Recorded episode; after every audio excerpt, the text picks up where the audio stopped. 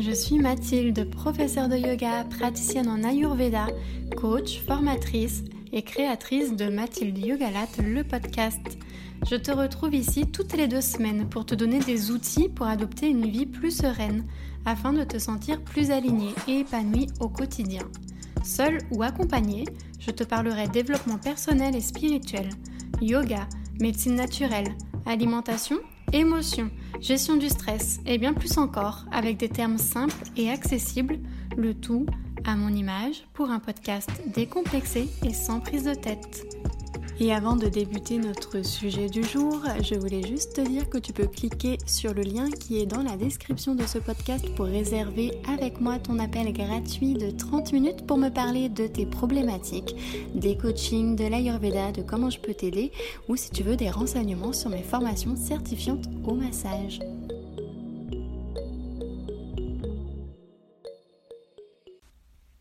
Bonjour à toi, je suis très heureuse de te retrouver dans ce nouvel épisode de podcast dans lequel on va parler yoga et ayurveda et plus exactement quel style de yoga choisir selon mes déséquilibres doshiques. Je sais que c'est euh, quelque chose, une question en fait qu'on me pose très souvent lorsque je reçois mes clientes en consultation lors de consultations d'Ayurveda. Donc ça va être notre sujet du jour. Et avant de débuter, petit aparté, je voulais remercier l'avis d'Emi Moon qu'elle m'a laissé sur Apple Podcast. Euh, qui dit super podcast, très complet et très clair à chaque épisode. On sent que Mathilde est une personne bienveillante. Merci pour ce podcast. Et ben moi, je voulais te dire, Amy Moon, merci pour ton commentaire. C'est vraiment super important de mettre un 5 étoiles, de mettre un petit commentaire sur les podcasts parce que c'est grâce à ça en fait que le podcast se rend visible et que du coup d'autres personnes comme toi peuvent le découvrir et peuvent l'écouter. Donc un grand merci à toi. Donc on va commencer notre euh, petit euh, sujet du jour. Et d'ailleurs, euh, deuxième petite parenthèse, ce podcast-là sera le dernier de l'année 2021 parce que en temps normal, je sors mes podcasts toutes les deux semaines. Mais là, exceptionnellement, je vais faire une petite pause. Il n'y en aura pas pour la fin de l'année. Et du coup, le prochain sera début janvier 2022. Voilà. Donc le yoga euh, dans euh, la pratique ayurvédique, pourquoi? Donc c'est pas obligatoire évidemment de faire du yoga et on n'est pas obligé de devoir aimer faire du yoga lorsqu'on a envie de se mettre à l'ayurveda. Mais c'est vrai que euh, souvent yoga et ayurveda sont liés. Pourquoi? Bah Pour la simple et bonne raison, j'ai envie de dire que euh, ils ont des principes en commun, c'est deux disciplines qui viennent d'Inde et ils parlent un petit peu le même langage, on parle euh, des mêmes énergies, du prana, on parle aussi des gunas, donc les trois grandes énergies euh, pour lesquelles lors desquelles je parle beaucoup et souvent lors de mes consultations en Ayurveda. Et il y a vraiment dans ces deux disciplines-là euh, toute la philosophie, l'aspect spirituel en fait. Donc c'est euh, les points communs au yoga et à l'ayurveda. Donc l'ayurveda, comme je l'ai déjà euh, expliqué lors de podcasts passés, c'est une très bonne médecine qui est préventive. Donc on va surtout se servir de cette médecine-là pour apprendre à se connaître et pour prévenir justement les maladies qui pourraient survenir. Et elle repose sur plusieurs piliers, cette médecine. Donc il y a le pilier euh, alimentation qui est vraiment ultra méga important. J'ai fait d'ailleurs un podcast rien que sur l'alimentation ayurvédique où je t'expliquais les bases.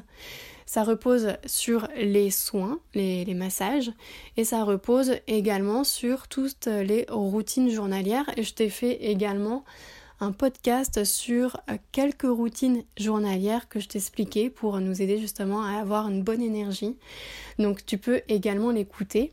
Et si tu connais absolument rien à l'Ayurveda, j'ai fait un épisode, je pense que c'est le 4 de mémoire, qui est consacré euh, aux bases de l'Ayurveda où j'explique vraiment sur quoi repose l'Ayurveda, qu'est-ce que les, cinq éléments sur lesquels, s'appuie l'Ayurveda et quels sont les doshas. Donc je vais peut-être te parler un petit peu dans ce podcast-là de choses que tu connais pas si tu n'as jamais entendu parler de l'Ayurveda.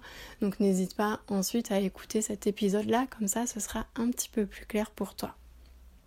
Donc l'Ayurveda donc, se base sur tout ce que j'ai dit, donc des routines journalières pour vraiment en fait prendre soin de soi, pour prendre soin de soi autant sur le plan physique que sur le plan mental parce que les deux sont vraiment liés. Si mentalement ça va pas, physiquement ça va pas très bien aller non plus. Et si, si physiquement ça ne va pas non plus parce qu'on est malade, parce qu'on est blessé, parce que voilà, il y a un problème qui, qui fait qu'on perd un peu de, son énergie, de son indépendance, etc., bah, ça va impacter notre moral, on va moins avoir le moral. Du coup, c'est pour ça que c'est vraiment important dans la routine quotidienne ou au moins dans la routine hebdomadaire d'avoir une pratique physique. Ça, c'est clair et net. Après, que ce soit le yoga ou pas, bah, avoir une pratique physique, voilà, c'est bien. Et pour les personnes qui veulent avoir une pratique de yoga, parce que souvent les personnes que je reçoive bah, sont très ouvertes aussi au yoga parce qu'elles ont envie vraiment de euh, développer justement euh, tout ce côté spirituel, ce côté apprendre à s'ancrer, à s'écouter. Et le yoga, c'est très bien pour ça parce que ça nous aide justement à élever notre conscience.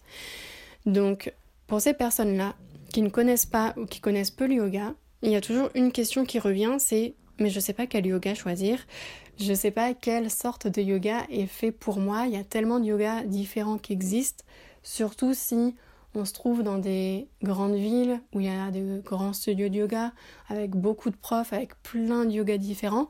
Je peux comprendre tout à fait qu'on soit perdu parce que moi-même, quand j'ai commencé le yoga, j'ai commencé comme ça euh, suite à une blessure que j'ai eue au genou. Et au début, je ne m'intéressais pas trop à quel style de yoga je faisais, parce que dans ma tête, bah, c'était le yoga, mais il n'y avait pas plusieurs styles de yoga. Et après, au fur et à mesure que je pratiquais, que je me suis vraiment intéressée au yoga et que j'ai voulu euh, justement devenir professeur de yoga, bah là j'ai commencé à remarquer qu'il y avait plein de styles de yoga différents et je me disais mais à quoi me former? Par quoi commencer? Parce que je connaissais pas les différences entre tous les styles de yoga.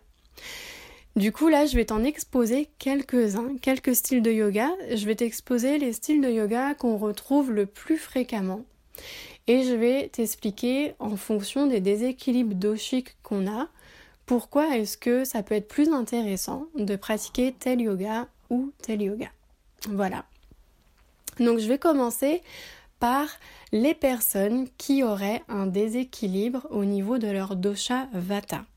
Donc très brève, euh, très brève, euh, comment dire, euh, bref récapitulatif, j'ai du mal à m'exprimer, sur le dosha vata. Le dosha vata, c'est le dosha qui est composé des éléments air et éther. Donc c'est des éléments mobiles.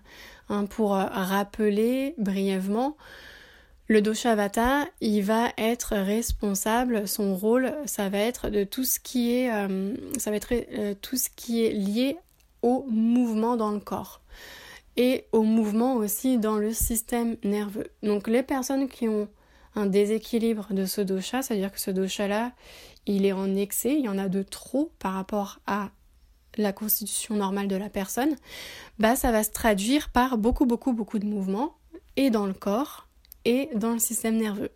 Donc dans le corps, ça va être euh, un peu une incapacité à rester posé, à rester ancré, ça va être cette envie d'être toujours en mouvement, de faire toujours un milliard de choses à la fois, cette sensation d'être complètement dispersé, de pas réussir à se concentrer sur quelque chose, euh, cette sensation dans la tête d'avoir beaucoup de pensées, euh, d'avoir envie de faire plein de choses, d'avoir du mal à, se concentrer, de commencer un truc, de, de switcher sur une autre chose, de commencer un sujet de conversation, de passer un peu du coq à l'âne.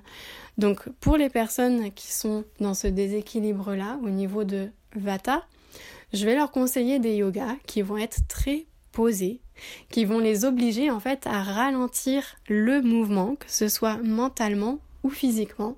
Et pour ça, il y a deux yogas qui sont vraiment top. Ça va être le yin yoga. Donc le yin yoga, c'est un yoga, comme son nom l'indique, où on va euh, inviter l'énergie yin euh, à venir, à s'installer dans le corps. Le yin et le yang, ça vient euh, plus de la médecine traditionnelle chinoise pour le coup, mais on pourrait traduire le yin à l'énergie tamasique, comme on parle en ayurveda et en yoga, donc une énergie lourde, lente. Et en fait, donc grâce à ce yoga-là, on va vraiment euh, inviter cette énergie yin, qui est une énergie descendante, qui est une énergie du coup qu'on va venir calmer, à venir s'installer dans le corps et dans le mental. Comment ça fonctionne? Ben, En fait, c'est principalement des pauses au sol. Et ça se fait vraiment avec le relâchement du poids du corps parce qu'on va chercher à étirer euh, les structures euh, du corps en profondeur. Et pour ça, on va rester longtemps dans les postures. On va rester au minimum du minimum 3 minutes dans une posture, sachant qu'on peut rester 6 minutes, 10 minutes, voire plus euh, pour certaines postures. Et ça, en fait, ça va nous permettre vraiment de relâcher le corps en profondeur. Donc il n'y a vraiment rien à forcer dans ce yoga-là parce que le poids du corps et la gravité font que tout va se faire tout seul, tranquillement, au fur et à mesure que les minutes vont passer, l'état de corps va se modifier et les petites tensions qui sont cachées vont se relâcher. Et c'est vraiment un yoga du coup qui invite à une introspection profonde parce qu'on cherche l'immobilité dans la durée. C'est vraiment un yoga qui invite au lâcher prise, même si parfois on a envie de résister parce que évidemment pour quelqu'un qui est très très agité, de lui dire bah voilà tu t'installes dans la posture, tu respires, tu restes, tu savoures les minutes qui passent. C'est pas forcément évident, hein. forcément le mental il se dit voilà oh mon dieu mais j'ai envie de bouger, il faut pas que je bouge, etc. Mais euh, c'est vraiment un yoga qui est très très très bénéfique pour les personnes qui sont en déséquilibre de vata. Parce que ces personnes-là ont besoin d'apprendre à ralentir le rythme, à retrouver un rythme qui est plus lent. Souvent, notre rythme intérieur, il est beaucoup plus lent que tout ce qui se passe à l'extérieur, parce que tout ce qui se passe à l'extérieur dans la vie de tous les jours euh, va très très très rapidement. Hein. Il faut qu'on aille vite. Euh, voilà, on a toujours un milliard d'activités à faire. Euh, on a l'impression de courir après le temps. Du coup, ce yoga-là va vraiment nous inviter à retrouver notre rythme intérieur. Et chez les Vata, le rythme intérieur, il est bousculé par ce côté Vata justement. Donc ça va permettre au Vata de s'apaiser. Donc je leur conseille le yin yoga et je vais aussi leur conseiller le yoga nidra qui est euh, un yoga non postural parce qu'il se fait allonger sur le sol. Donc on prend la posture allongée sur le dos, la posture qu'on appelle shavasana. Et dans ce yoga là, en fait, on vient modifier notre état de conscience. C'est-à-dire que au niveau de notre conscience, on baisse un petit peu la vigilance, donc on va être un petit peu moins alerte à tout ce qui se passe, un peu moins réactif à tout ce qui se passe. Dès qu'on entend un bruit, dès qu'on voit quelque chose, on va pas direct tendre l'oreille, regarder qu'est-ce qui se passe, etc. Parce que notre état de vigilance s'abaisse, notre état de conscience s'abaisse, un petit peu comme lorsqu'on est en train de s'endormir, qu'on a conscience qu'on est en train de s'endormir, qu'on est en train de partir, de se détendre, mais qu'on est quand même dans la conscience c'est-à-dire qu'on ne dort pas encore. on pourrait un peu du coup euh, comparer le yoga nidra à ça. On a encore conscience qu'on est là, qu'on est dans la salle euh, sur notre tapis de yoga, que la prof de yoga nidra nous parle, mais on est beaucoup plus relâché. On est vraiment dans une relaxation profonde. Donc ça, c'est les deux sortes de yoga que je conseille aux personnes qui sont en déséquilibre de vata. Après, si on prend un petit peu on va dire le dosha opposé à Vata qui serait le dosha Kapha. Parce que le Kapha c'est un petit peu le contraire, surtout quand il y a des déséquilibres et qui sont en excès. Ils ont envie de rien faire, ils ont envie de rester posés, ils ont la flemme, le manque de motivation, euh, ils ont tendance à être un petit peu au niveau du mental, si ce dosha-là s'aggrave, un petit peu déprimé, ils peuvent être un petit peu dans la nostalgie, dans le manque d'entrain parce que le dosha kapha, donc pour rappel, c'est le dosha qui est composé de terre et d'eau. Donc complètement, euh, contrairement, je veux dire, au dosha vata, air et éther, qui sont des éléments très légers et mobiles, la terre et l'eau, c'est super euh, ancrant comme élément, c'est super stable. Du coup, les personnes forcément qui ont beaucoup de kapha en elles vont avoir ce côté très ancré, très stable physiquement, mentalement. Donc c'est très bien d'être ancré et stable, mais quand c'est trop d'ancrage, trop de stabilité, eh ben ça fait qu'on tombe dans une énergie qui est euh, trop léthargique, trop une énergie en fait de mollesse, de paresse, de envie de rien faire. Du coup, pour ces personnes-là, ça va être un petit peu le contraire. Je vais leur conseiller des yogas qui sont yang, donc le contraire de l'énergie yin. Une énergie yang, c'est une énergie qui est montante. On va venir activer l'énergie. Au niveau euh, de l'Ayurveda, on pourrait dire qu'on va aller chercher de l'énergie rajas. Une énergie rajasique, c'est une énergie justement qui est très en mouvement. Et il va falloir ramener du mouvement euh, chez ces personnes-là. Parce que sinon, elles ont trop tendance à rester euh, tranquillou, à rien faire, à faire le strict minimum. Et c'est pas bon de pas être assez en activité parce que du coup, notre énergie, elle circule pas correctement. Et il y a plein d'énergie, il y a plein de yoga, je veux dire, qui sont plutôt yang. Euh, il y en a les trois principaux qu'on retrouve le plus, ça va être le Hatha Yoga, le Vinyasa Yoga et l'Ashtanga Yoga. Et pour ces personnes-là, je vais leur conseiller particulièrement le Vinyasa et l'Ashtanga, qui sont vraiment euh, les deux yogas, on va dire, les plus physiques. L'Ashtanga Yoga, c'est un yoga qui est pas mal parce que en fait, il y a des séries de postures et ça va être toujours les mêmes postures dans le même ordre. Donc pour le kapha qui aime bien sa zone de confort, qui aime bien euh, bah voilà savoir que euh, y a sa petite routine d'installer, etc. Bah, l'avantage de l'ashtanga, c'est que ça va être toujours les mêmes postures dans le même ordre. Et en principe, on attend vraiment de maîtriser toutes les postures avant de passer à la série suivante, sachant que c'est quand même des postures qui sont, même si on est dans la série 1, assez engageantes physiquement. Et on va passer assez vite d'une posture à une autre, c'est-à-dire que souvent on reste à peu près 5 respirations dans chaque posture et ensuite on passe dans une autre posture. Et la série dure à peu près une heure et demie en tout, donc c'est quand même une, belle séance. Et on, fait vraiment de toutes les postures. On va faire des flexions, des extensions, des inversions, des équilibres, euh, des torsions. Donc euh, j'ai envie de dire, il y a un peu tout qui y passe. Donc euh, pour un kafa qui a besoin de se bouger, c'est vraiment top. Après, si c'est un peu trop intense euh, physiquement, l'ashtanga yoga, yoga, il y a aussi le vinyasa yoga. Donc le vinyasa, c'est aussi un yoga qui est assez euh, intense et on va bien réveiller l'énergie parce que le vinyasa, en fait, on va chercher un état de flow, on va chercher de la fluidité. Ça va être vraiment la respiration qui va amener le corps à être en mouvement. Il va avoir une respiration pour un mouvement. Donc c'est un yoga qui est euh, assez fluide. Ça se peut de temps en temps qu'on reste quelques respirations dans des postures, mais la plupart du temps, on va vraiment enchaîner les euh, postures sur le rythme de la respiration. Et contrairement à l'ashtanga, ça va pas forcément être le même euh, posture tout le temps. Donc euh, on va voilà, le prof, il va vraiment s'amuser en fonction de son énergie, en fonction de ce qu'il souhaite travailler avec les postures et ça va toujours être du coup des enchaînements différents.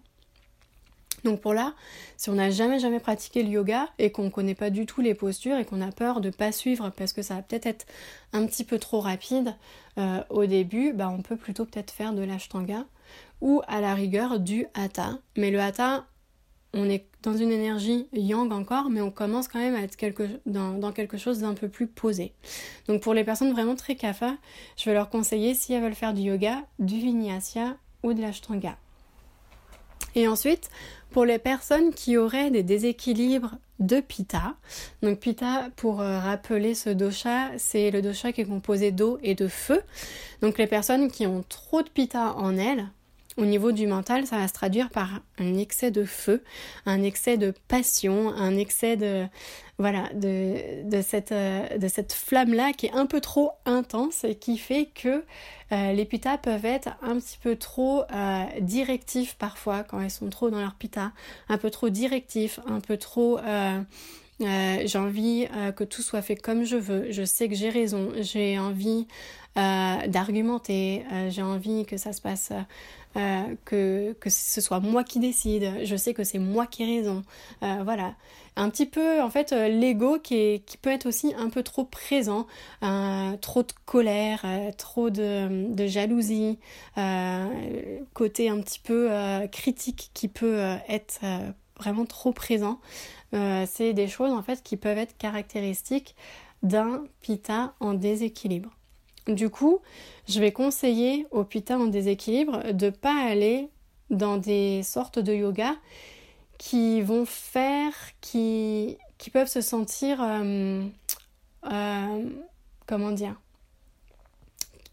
il y a des yogas, c'est vraiment pas du tout le but du yoga, mais pour des personnes pita en excès, il y a des yogas qui euh, pourraient faire qu'ils auraient trop envie de performer, en fait. De, voilà, toutes les activités qui vont faire en sorte qu'ils pourraient avoir envie d'être le meilleur et de montrer qu'ils sont le meilleur et de performer, ça va pas être des bonnes activités pour les pitas.